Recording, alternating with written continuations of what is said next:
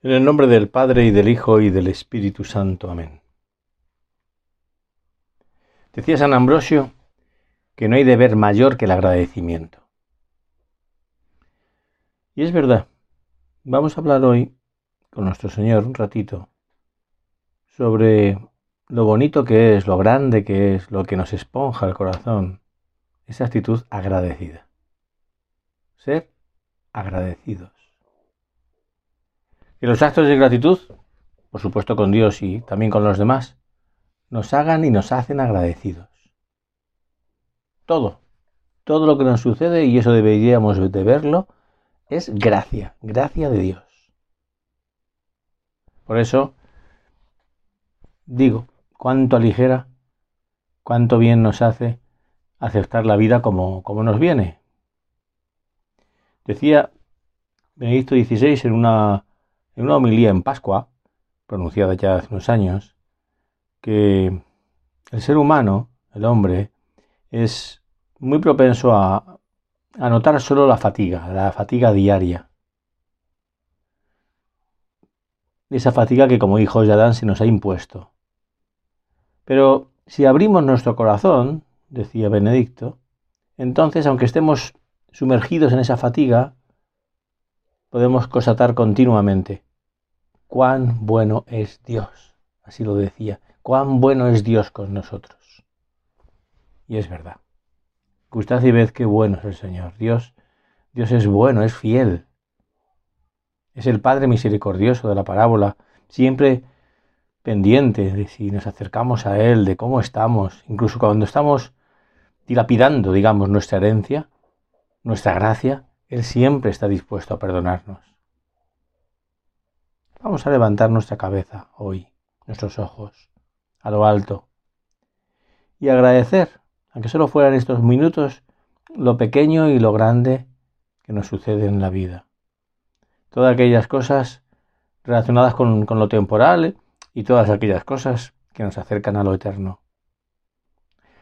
Lo que nos va bien y lo que pensamos que, que nos va menos bien. Lo que nos contraría incluso.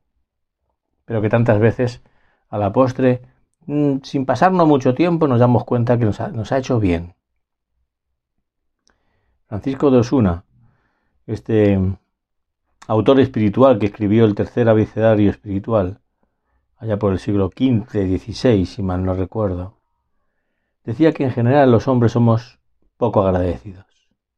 Y él decía que se ve bien claro en que solo valoramos las cosas buenas cuando, cuando las hemos perdido no cuando las tenemos. Y algo de verdad hay en ello. Tenemos que agradecer todo. El aire, la bebida, el agua, la comida, la lluvia, la no lluvia, todo lo que nos preocupa. Francisco Dosuna seguía diciendo en este razonamiento, quizá una comparación, no sé qué te va a parecer, porque es un poquito, digamos, fuerte, ¿no? Porque él decía que no encuentro, leo de sus palabras, a quien mejor y con más sentido deberíamos ser comparados, los hombres, que a los cerdos, decía él, ¿no? Que están debajo de las encinas, comiendo bellotas todo el día. Pero, eso sí, esos animales nunca levantan la cabeza para ver de dónde desciende su alimento, ni se preocupan de saberlo, como si no tuviesen nada que ver con ello. Digo, es un poquito fuerte la comparación, pero es verdad tenemos que acostumbrarnos, sinceramente, a levantar la cabeza, a levantar los ojos, a tener visión sobrenatural. Todo lo que tenemos es porque Dios nos lo concede.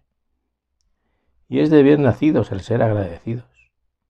Por eso, ahora mismo, Señor, muchas gracias. En latín se dice gracias tibi Deus. Gracias tibi. Gracias a ti por todo. Decía otro autor espiritual, en este caso contemporáneo, que un cristiano que no sabe dar gracias es alguien que se ha olvidado del lenguaje de Dios. Creo que es una buena reflexión. No podemos olvidarnos de ese lenguaje de Dios. De hecho, te habrás fijado que entre los grandes santos siempre hay palabras de agradecimiento. Quizá porque son los más sencillos, los más humildes, los que son más agradecidos. Dice un refrán, no sé de dónde ni cómo nació, que la gratitud es una planta que crece solo en las tierras de las almas nobles. Pues mira, a ver, si hoy mismo ya has agradecido algo en tu familia, a tu hermana, a tu padre, a tu hermano, si al Señor le has dicho desde que te has levantado, gracias, Tibideus, gracias Señor por el nuevo día que me das. Había una mujer que se había dedicado toda su vida a servir, a servir a los demás, en labores domésticas, planchando, haciendo la comida. Vivía entre otras que hacían esas mismas labores. Y cuando esta mujer ya deteriorándose el cuerpo por los años, quedó inválida y estaba en una silla de ruedas. Y poco más adelante también quedó ciega. Cuando oía unas pisadas que se acercaban a ella, empezaba a decir gracias. Gracias por todo lo que hacéis conmigo. Gracias por el cómo me queréis, por el cómo me cuidáis.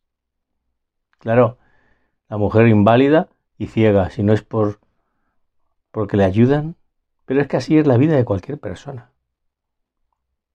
Estamos de alguna forma todos inválidos y ciegos, si no fuera por Dios. Me contaba un sacerdote, buen predicador, por cierto, que en una meditación que se estaba viniendo como muy arriba, mm, cuando quedaban pocos minutos, se dio cuenta que le faltaba la voz. No sé qué le pasó, pero se quedó así como atragantado y empezó a carraspear. Y ya por fin logró acabar. Le hubiera dado ganas de pedir un vasito de agua porque se estaba eso, quedando sin voz. Pero cuando acabó le vino muy bien para decir si es que todo es prestado, la voz que tenemos, el aire que respiramos, la comida que se nos da, todo es prestado. No nos arroguemos nunca nada. Vamos a acabar. Vamos a acabar con ese punto de camino, el 268, que dice, acostúmbrate a elevar tu corazón a Dios en acción de gracias, muchas veces al día, porque te da esto y lo otro, porque te han despreciado, porque no tienes lo que necesitas o porque lo tienes, porque hizo tan hermosa a su madre que es también madre tuya, porque creó el sol y la luna y aquel animal y aquella otra planta, porque hizo a aquel hombre elocuente y a ti te hizo premioso. Dale gracias por todo, porque todo es bueno. En el nombre del Padre, y del Hijo, y del Espíritu Santo.